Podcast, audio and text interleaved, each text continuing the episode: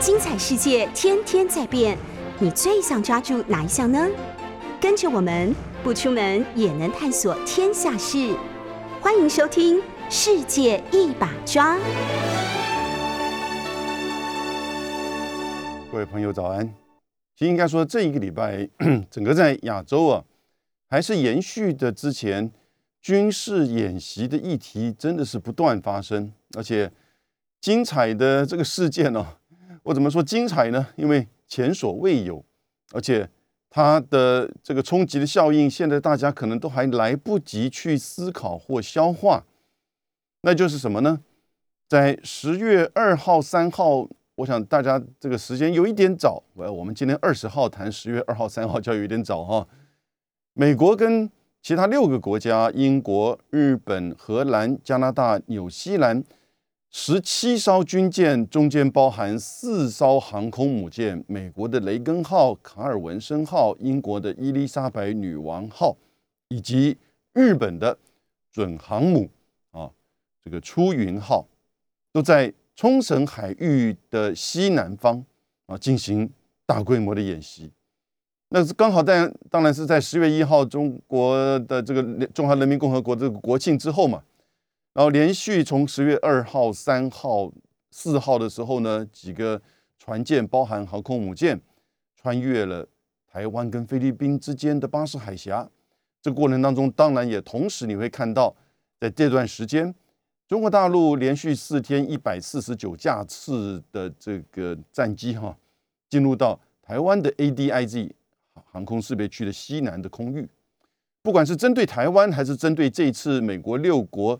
的十七军舰、四艘航母的这样的一种军事反制，这都引起了区域的紧张，对不对？连续在国际媒体，在整个就是东亚的这种情势。都感觉到，哎，军事的这种好像战鼓哈已经被敲响了。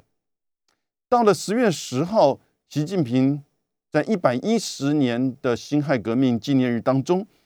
有一个稍微让人比较沉浸、定音鼓的这个言论，就是强调两岸还是以和平统一为主轴。不过，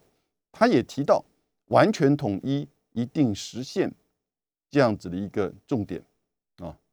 各方的解读。并不深刻，我我的认为，隔一天，蔡英文的双十国庆的解读提出了中华民国与中华人民共和国互不隶属。你看，连续这样子过来，那很快的进入到十月十四号、十五号，那就是前几天喽。其实，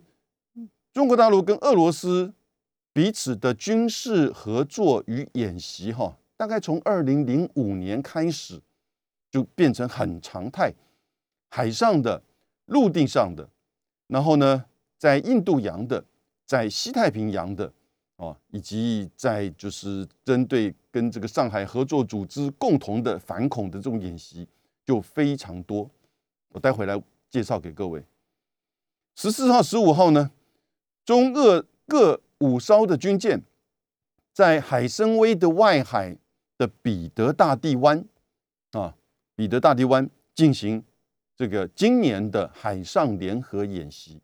也就是海上联合二零二一的这样一个代号。那这次演习哈，中国大陆这个参加的这个军舰呢，也比较特殊，尤其是第一次参加跟俄罗斯或者是外国联合演习的南昌号，那个是这个动物五，等于是有一万吨啊的这个飞弹驱逐舰，这是中国大陆最新的。一个飞弹驱逐舰，其他像是呃类似的驱逐舰或者是护卫舰，还有就是呃昆明舰、滨州舰、柳州舰，以及一个这个综合补给舰叫东平湖号啊，这五艘舰艇你就分别的，就是前往彼得大帝湾，和俄罗斯也同样是五艘这些就是不同类型的这个军舰进行联合演习，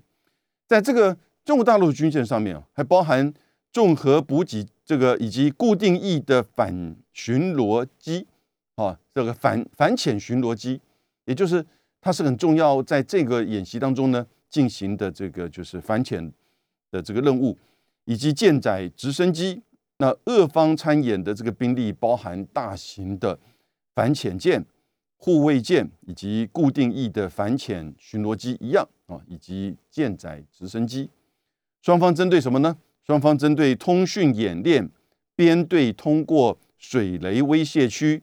消灭浮雷、编队防空、对海射击、联合机动、联合反潜这些科目进行演练，而且双方的这个各五艘军舰到达了彼得大帝湾之后呢，就立即的展开，没有先前的任何的，就是说这个相互的熟悉或沟通。要比较感觉像是真正面对战争型的这样子的军事的演习。我刚刚说过，这是南昌舰，也就是万吨级的动五五的这个飞弹驱逐舰第一次这个在海外哈参加这个联合的军演。之前南昌舰呃在八月份的时候曾经驶往阿拉斯加的外海的经济经济水域哈，这个那个时候也是一个舰队，应该有四艘这个军舰这个前往。那但是这一次呢，在彼得大帝湾是第一次跟俄罗斯五加五总共十艘的军舰一起针对这个编队防空这个对空防御，对空防御就是这个对空的这些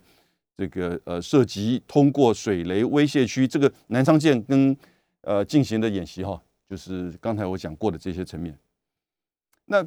这个演习当然是蛮大规模的啊，再一次的延续的就是说。这个整个中俄之间军事合作过程当中，插发生了一个小插曲，我等下来介绍。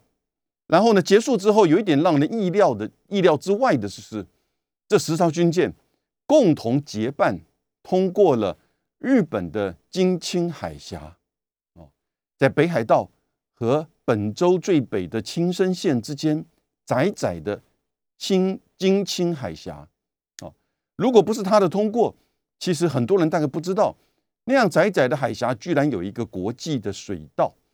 因为它原来的设计是要让美国的核动力的潜舰或者是这个船只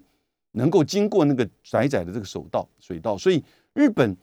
所有的地方它的领海都是以十二海里、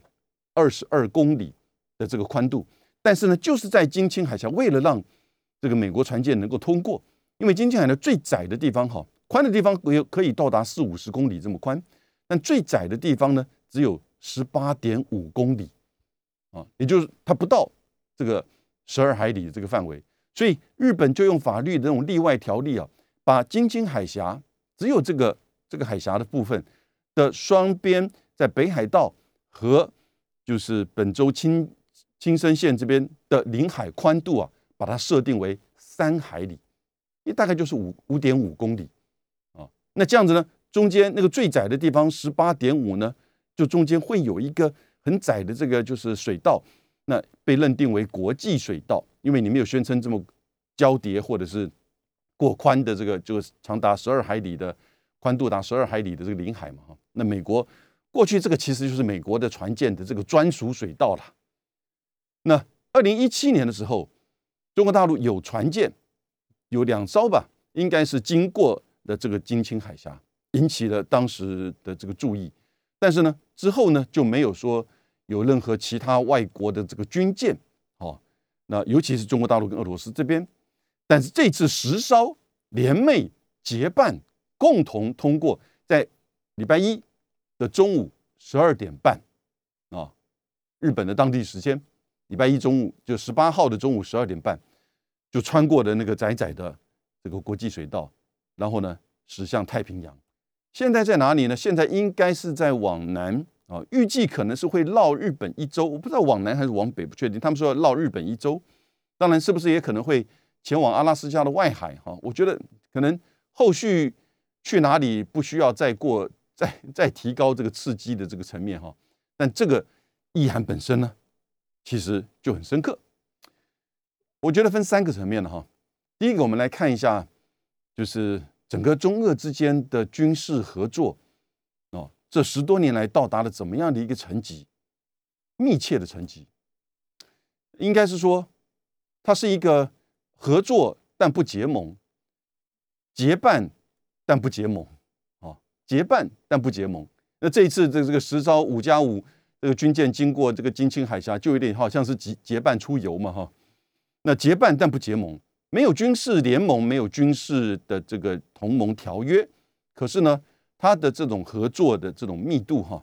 以及这个这个层面，其实已经跟军事同盟之间的这个关系啊很接近，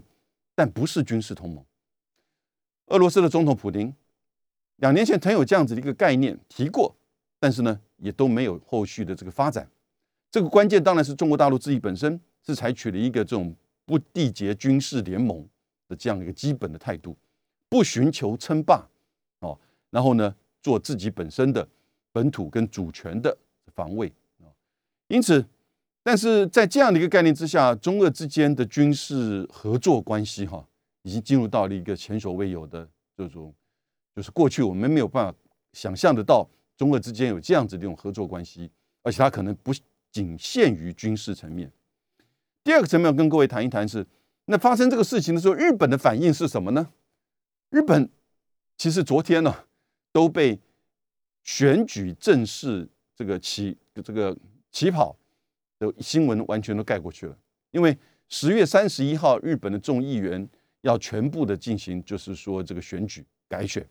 那之前岸田文雄已经宣布解散众议院，所以呢，这个国会呢就要进行这个改选。那昨天是这个竞选活动的第一天啊，当然整个日本国内的新闻都被这些东西给盖过去哈。可是还是新闻上在各方面的这个报道都会有。那日本的到目前为止整个反应是什么呢？那为什么会发生这个事情的时候呢？对日本的冲击是怎么样啊？我们第二个层面谈这个问题。第三个层面就是这样子的一个十艘军舰，中俄十艘军舰共同穿过日本的金青海峡，在他们进行了海上联合二零二一的联合演习之后，哦，那这个意涵是什么？我认为三个层面：有针对性的意涵，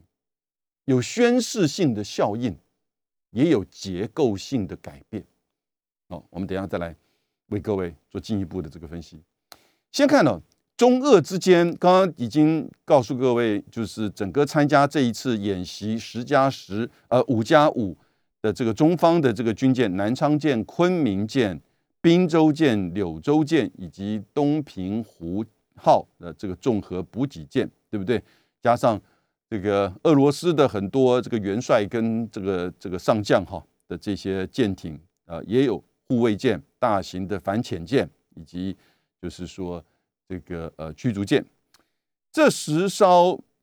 但是除了这十艘之外呢，整个中俄的联合演习，应该说中俄是在二零零一年江泽民时期，整个签了一个叫做睦邻友好条约。二零零一年。冷战结束之后十多年，那最主要是完全就划定了啊，中俄之间过去有争议的这些边境的这个划界啊。事实上，中国大陆还取得了那个时候中呃俄罗斯一直占领超过百年吧以上的黑瞎子岛的一半的这个领土。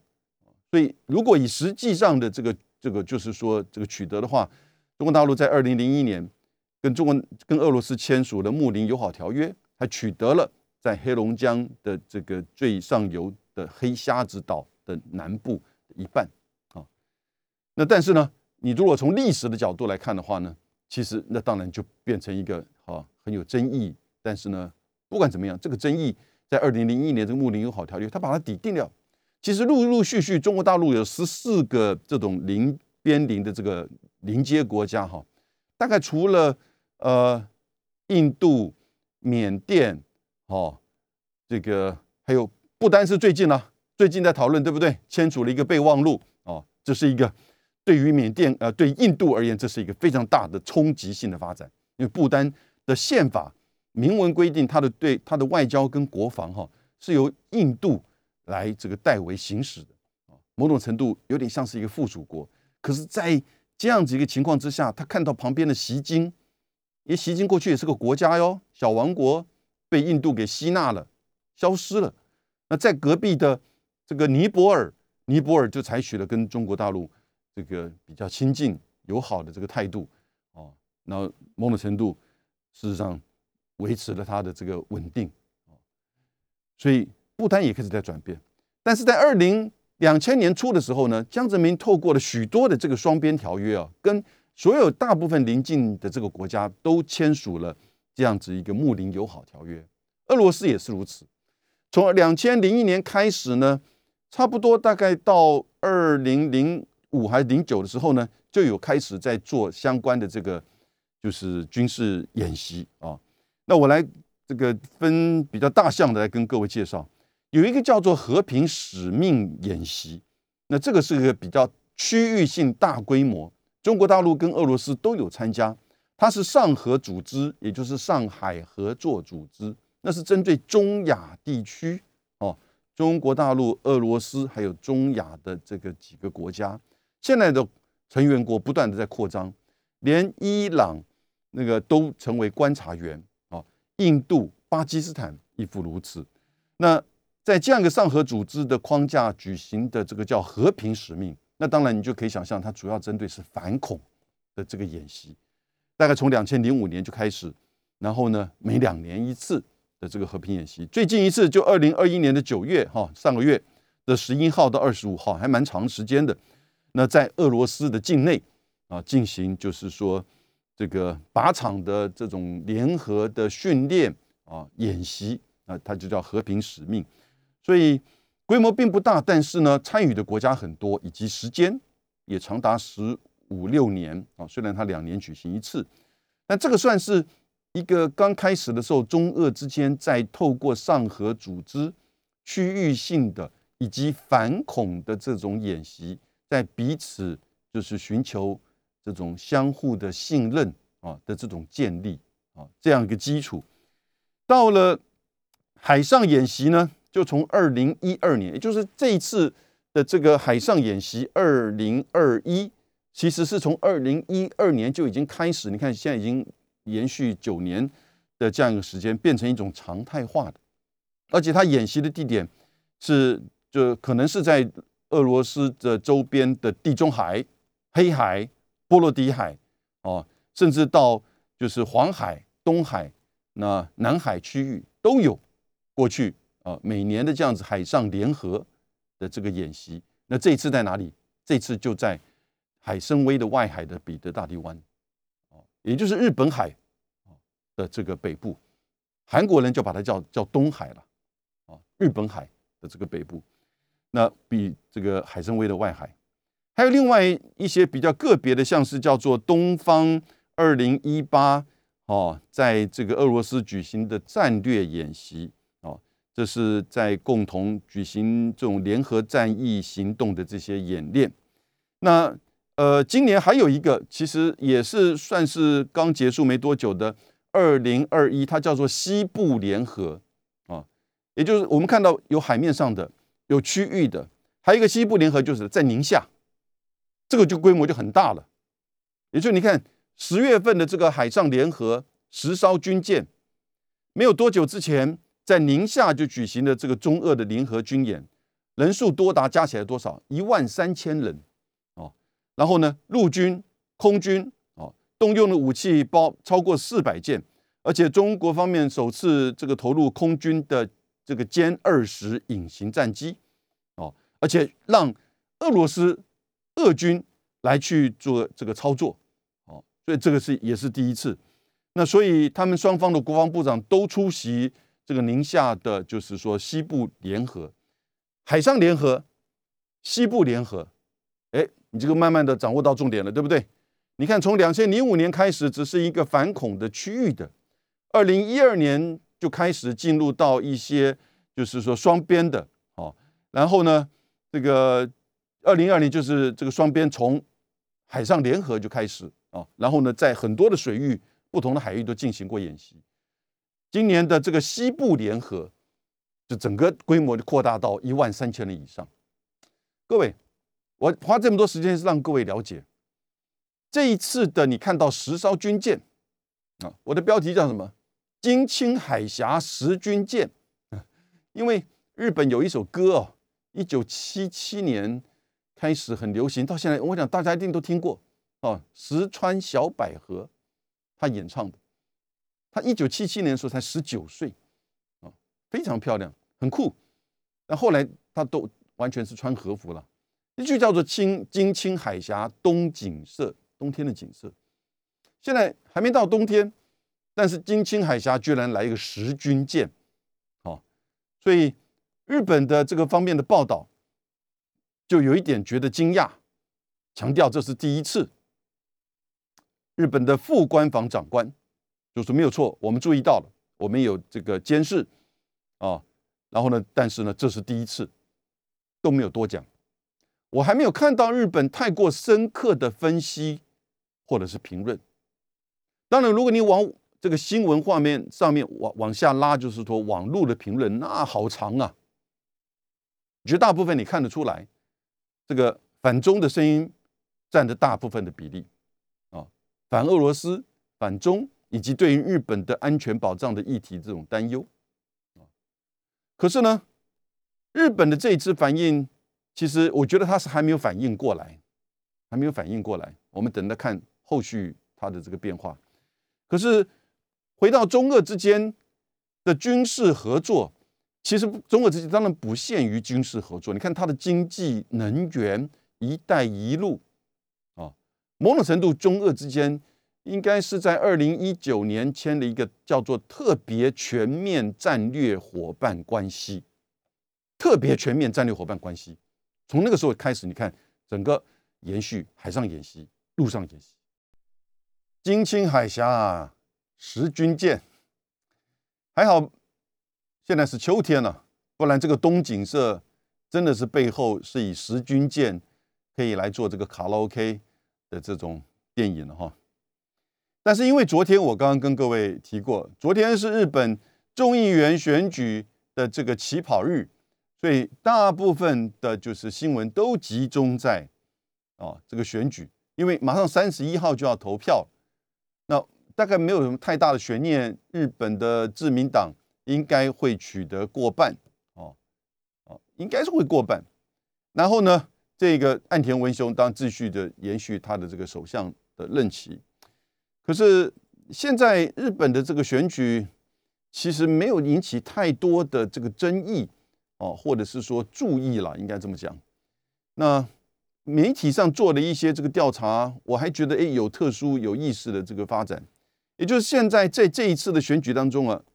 这个应该是哪一个报纸哈做的民意调查是说，你觉得哪一个问题你最重视？哎，超乎你意料之外的哦，一个叫生有问题的再调查，哇，超过百分之三十，这已经相当高比例哈，认为要调查这个生有学员的这个问题。我们等下回来告诉各位什么叫生有学员。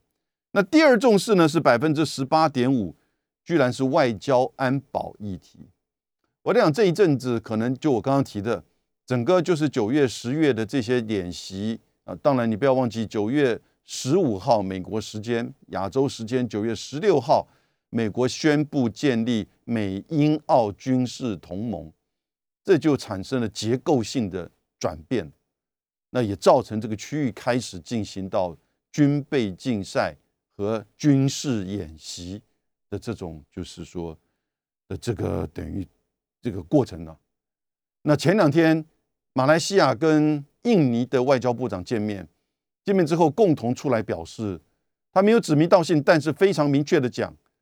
发展没有核武、非核武国发这个发展核动力潜舰哦感到担忧。会担心说造成这个区域的军备竞赛的这个加剧，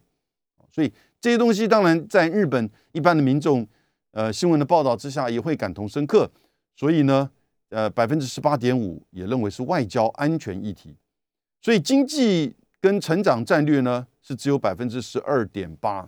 啊百分之十二点八，你看比那个一个丑案生有学员丑案以及安保的议题，哎都还是排第三。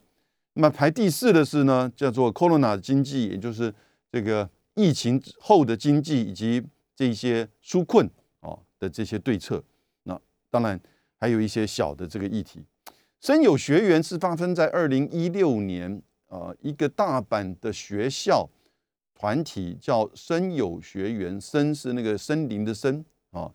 朋友的友，深有学园。那他其实，在二零一六的时候呢，找了安倍晋三的太太做他的荣誉校长，有一个小学，他要去买隔壁的一个国有土地，就会用超低价购买成功，因为旁边的附近一个土地，他买大概是一亿六千万日日元。结果没有多久，旁边差不多大小的一个土地，超过十四亿出售，差了多少钱？将近十倍，差了至少非常多的这个价钱啊！所以这个就是不是一个图利呢？严重图利，对不对？就开始在做调查，然后呢，进行调查的过程当中呢，很多在当地的财政部大阪那边叫进基财政局的人，就被迫要去。篡改、修改这些资料，改了资料之后呢，又不断的被这个就是反对党啊媒体在追，啊，反对党跟媒体在追。日本的媒体有相当程度的这种调查的这种，就是说精神存在着。当然不比美国，可是日本的媒体有一定的独立性，哦，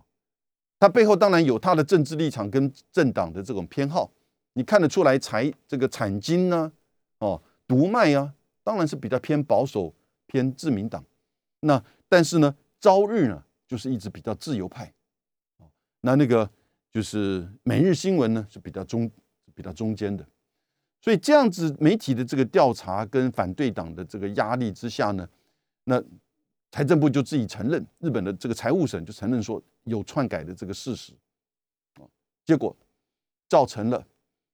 就是进击财政局。的一个就是会计的这个应该算股长啊，自杀，赤木自杀，才五十四岁。他的太太后来看到了他自己写的这个报告，他写了一个报告留下来。哇，这个像好好像那个这个电影的这个日剧，对不对？好，我觉得很多人大概会照这个剧本来去编很多日剧，完完全全好像重复的。一个报告留下来，他太太就开始不断的要求要重新的调查，因为自民党把这个东西整个压下来了，说这个事情没有什么问题，调查过去没有任何的这个问题发现，怎么会没有问题？这么低价的出售，篡改的事实，还有人自杀，对不对？所以呢，这一次就变成他太太这个赤木的这个太太呢，就在呃一个礼拜前啊，十月七号的时候召开大型的记者会。要求就是要必须，因为他认为重新调查，因为他认为这个岸田文雄过程当中他没有参与到这个里面，因为这个是安倍晋三的他的太太跟安倍晋三呢把他压下来的，呃那个时候他还想要把这个小学后来改名，想要把它改名叫做安倍晋三纪念小学，还有这样子一个做法，那当然后来都没有这么做啊。当然那个深有学员的这个老板也也是个个性很特殊的人，这个议题在日本是一个大丑闻。居然是这次选举的第一大议题。那当然，呃，有趣味的是，还记不记得民主党有一位做过首相的叫菅直人啊？他这一次的这个选举是在可能各位如果大概懂了解东京的话，有个地方叫做吉祥寺，有没有？吉祥寺那个其实叫五藏野市，旁边有个三鹰市，他的选区在这边第十八选区哦。那结果呢，他面临到这个。自民党派来一个，应该算刺刺客吧？我两三年前就要他来这边经营选区的，啊，叫长岛昭久。哎，我为什么提他？因为我认识他，我跟他在美国就认识。后来他这个回到日本的时候呢，就开始进行选举。他做过六任的这个众议员，哦，那但是呢，有一些是选上，有大部分有大概四次呢是用比例的这个当选。也就是说，日本呢，它这个比例跟这个选区啊是可以对。提名是可以重复的，有的时候他会派你去做，就是这个艰困地区的这种，就是说这个努力。但是呢，如果你没有选上，那还是可以在比例的方式让你继续的担任议员的这样的做法。那长岛昭久呢，就被派来这边要针对前首相，所以呢，这也是一个日本这两天大家关注的这个议题。我讲这么多是让各位了解到，就是说现在刚好他在选举。虽然选举是重视排名第二百分之十八点五是重视安保议题，可是呢，没有想到是，没有想到是十艘军舰穿过金青海峡，那这个这个冲击呢，对日本，我看到一些就是网络上的这个回应哈，相当的情绪，而且相当的就是有一点惊讶，啊，可是媒体的报道却非常克制，这很有趣味。发生这种事情了。哦，你说那是国际水道，呃，耶，那是国际水道，没错。可是那个是你故意开给美国用的，别的国家有的时候会穿过，当然，那你自己把它认定是国际水道，除非你修改法律，对不对？把它变成不是国际水道，但美国也就因此不可以走那条水道，对不对？所以呢，除非你去修改法律，让美国的军舰可以穿越你的内水，我这个大概就不容易了。但是。这样这个情况之下，别的国家要穿越，他当然也知道那个意涵，有需要经过这样子的一个地方吗？其实有需要经过的，大概也只有是俄罗斯或者是中国大陆。连上一次在八月的时候，南昌舰跟其他几个就是这个舰队前往阿拉斯加外海的时候，都不是经过这个金清水道的，而是直接走北海道以北的。所以这是一个。很重要、很有象征意涵的。那但是日本的媒体哦，以及一些官员的发言都很克制。很克制的原因是一方面，我觉得他们还不知道怎么反应；第二方面呢，他想要把大事化小。啊，大事化小的原因是一主一个是现在在正在选举，不希望影响到选举。我觉得他们是自民党的这些高层刻意的这个判断的。啊第二个是，现在这个很清楚，这个是完全只是针对日本吗？当然有针对日本，中日的十军舰经过这个金青海峡，美国专属的这个海峡国际海峡水道，当然是针对美国的，所以他必须要看美国怎么反应。哦，到目前为止，我觉得美国的反应就是不反应，只有我看在 Twitter 上面。Mississippi 有一个参议员叫 Roger 呃 Wicker，哎，他有这个 tweet，他就说这这是一个极端的挑衅，我们必须要这个反制，对于日本的安全跟美日安保的这样子的一种就是挑衅的行为，有参议员在 Twitter 上面这么说。那这个呃，我们大家都很熟悉的 Bonnie 这个呃，就是 Glaser。啊，Bunny Glaser，那他只是把这个事实这个讲出来，呃，十艘军舰经过这个金青海峡，引起广泛的注意，所以美国这方面到目前为止的反应也是比较低调，啊，所以看看接下来，呃，第一个是这十艘军舰的去留，啊，往去的方向，啊，我觉得这个都还比较好，比较其次的，不会引起太大的这个，比如说他会跑到这个 L A 的。这个外海去做个，这也再做个演习，我想应该不至于，会跑到这个夏威夷的附近，会跑到阿拉斯加的附近，这个当然就引起美国的，对吧？这个反应了哈。我想最有可能是大概在绕了一下日本，各自就归建了，因为他这一次经过的这个十军舰经过金青海峡，这个意涵已经冲击很大。OK，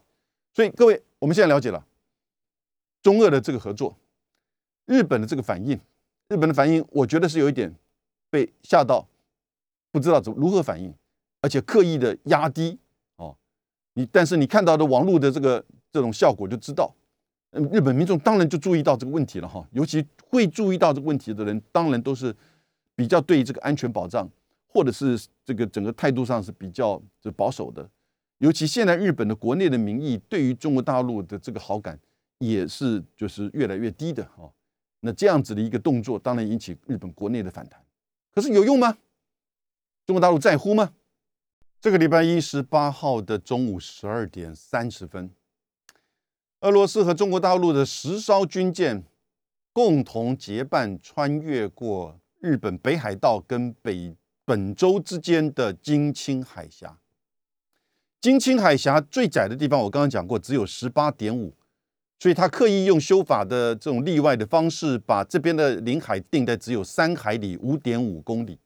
十八点五公里，然后五点五公里，所以中间会有一个水道流出来，在最窄的地方，你都可以就是把它视为国际水道。因此，过去美国的核动力的船只，军舰也好，潜舰也好，都可以穿越过这里，你就不需要绕一个整个北海道这样子就下来。那这也算是应该算是第一岛屿链的一个重要的出口。如果我们把第一岛屿链整个从就是阿拉斯加这个啊这个就是说这个群岛一直呃阿留申吧，这个群岛一直延伸下来，嗯，以北北海道以北那边就不算是海峡，所以这可能是第一岛屿链的最北的海峡啊，或者是出口。那接下来你到了日本的这个九州跟冲绳海峡、冲绳群岛之间也有一个海峡，然后呢，再往冲绳群岛南端跟就是接近台湾这边一个宫古海峡，再到台湾南部呢，那就是台湾跟菲律宾之间的巴士海峡。所以你就很很清楚了解到，第一岛屿链，第一岛屿链过去真的是一个冷战的名词，九零年代之后呢，大家不太用，可是你看。很特殊的是，当进入到川普挑起了中美的贸易战、科技战以及现在的中美新冷战，不是讲到蔡英文总统在美国最重要的外交季刊有发表文章吗？而这个文章现在最新的一期就在讲中美新冷战，这个大标题已经展开了。中美新冷战，那对中国大陆而言，它的海军已经从沿岸。防卫，现在进入到近海防卫，哦，从只是防卫岸边，现在到岸边的近海，是其实近海应该就是包含第一岛屿链的这个范围，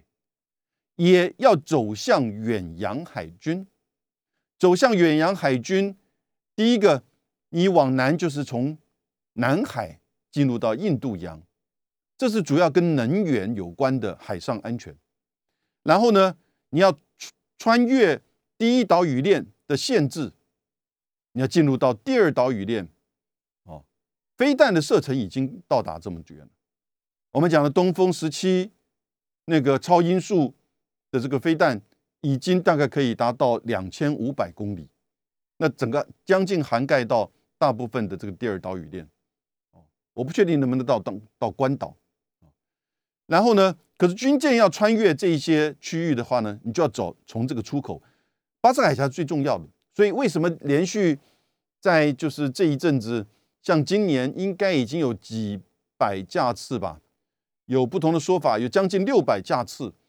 就是在台湾的西南空域啊，ADIZ 的西南空域，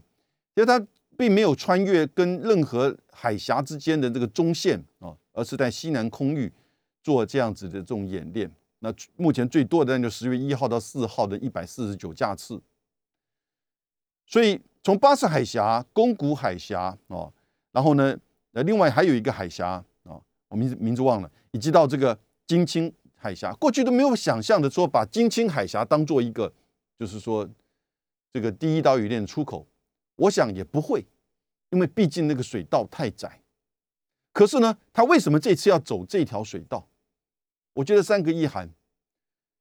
第一个宣誓性，宣誓什么？宣誓中俄之间的军事合作已经可以结伴合作，虽不结盟，然后呢，共同这个驶过啊金青海峡，这个具有象征意义，而且可能会带来安全上的这种威胁跟争议的地方。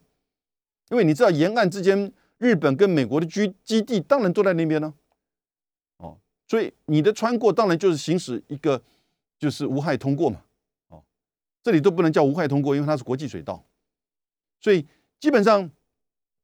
这样子的一个动作，就表示说展现出中俄之间的军事合作的强度，已经是一种准联盟。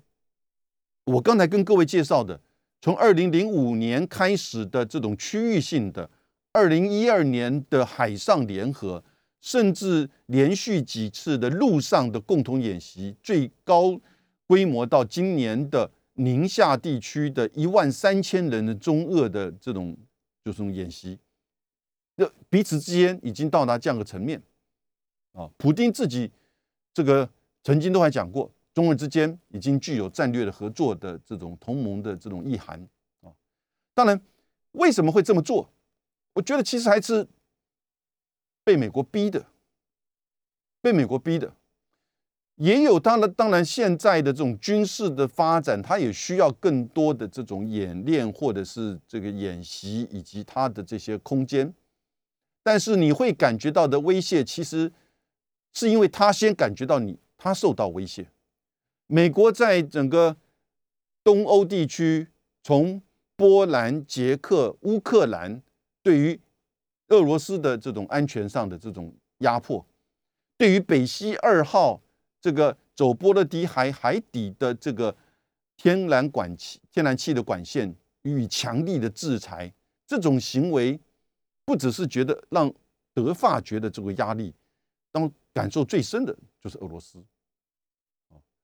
然后呢，在中国大陆这边，我想就不要多说了。美国这边所呈现的是一种整个逼近的，而且形成了一种美澳美英澳军事同盟。各位，这个千万千万不要小视它，这是一个什么？这是一个军事联盟，这是一个过去将近七十年来还第一次再次出现的新的军事联盟。在冷战初期的这个军事联盟建构之后呢，整个冷战就以那个样子的架构进行着。冷战结束之后，有一些消失，有一些维系着，但仍然都是以美国为主的。中俄之间。在冷战之间，冷战时期没有军事联盟，有的时候还对峙的。这种冷战结束之后呢，也没有进行任何的军事上的联盟。但是开始进入到二零一零二零的时候呢，你看到他们之间的军事合作越来越多。这是因为他们有钱了，军事发展了，开始在做这些合作吗？彼此的互信增加了，这都是表面因素。关键的因素是觉得这种战略。受困、战略压迫，它某种程度必须要去结合，这很自然的。国际关系过去的历史都是如此。同时，你也不要忘记，中俄之间在太空的合作，哦，也很积极耶，对不对？现在确定的是，二零二五年开始，中俄会在月球哦共同去推动一个永久太空站。二零二五年开始，为什么二零二五？因为美国跟俄罗斯合作那个国际这个太空站呢，它预计到二零二四年就要停止，也许会拖个几年，但不会久，因为上面的所有的设施设备都已经时间到了，啊，那因此俄罗斯在寻求新的这个太空的合作，因为俄罗斯在早期冷战初期的时候，它甚至有一度领先美国在这个太空竞争，但那个时候的美苏太空竞争纯粹就是冷战的。这种就是这种地位、声望啊，以及这种国际宣传的一种竞争，这种冷战架构之下的太空竞争。早期的俄罗斯是就是说这个卫星的层面哈，那个就叫卫星，然后它现在不用这个名称啊，Sputnik，呃，就用作它这个疫苗的名称啊。但是呢，你现在看到的是这个俄罗斯现在决定。要延续它过去的太空的这些技术呢，要跟开始跟中国展开这个合作。但一旦跟中国展开合作，他当然不会去跟美国合作了。美国自己十年前也把中国排除在排除在国际太空站之外，结果中国自立自强了之后，发展自己的太空站，预计明年啊，现在这个天河、天问、天梦三个如果结合的话呢，三个结合就会变成天宫了，啊，空间站。那这个样子一个空间站、太空站，就代表了一个新的取代国际空间站啊，国际太空站。其他的这些各国的太空员，在这个太空员已经开始在什么？在学中文了，因为上面全部都是中文。有没有看到入舱口、出舱口？哦，电视上都可以看得到。所以整个中日、中俄合作的这种展现，哈，已经呈现出来。而它针对的，当然就针对的美国。也带来的一些结构性的这个改变，在整个亚洲的，就是军事平衡上面，亚洲的军事平衡，他如果走北海道以北，那没有意义了。他要走过金青海峡，做这样子的宣誓，当然也是针对美国、针对日本、针对整个美英澳的军事同盟，呈现了一个新的亚洲军事平衡。今天到这边。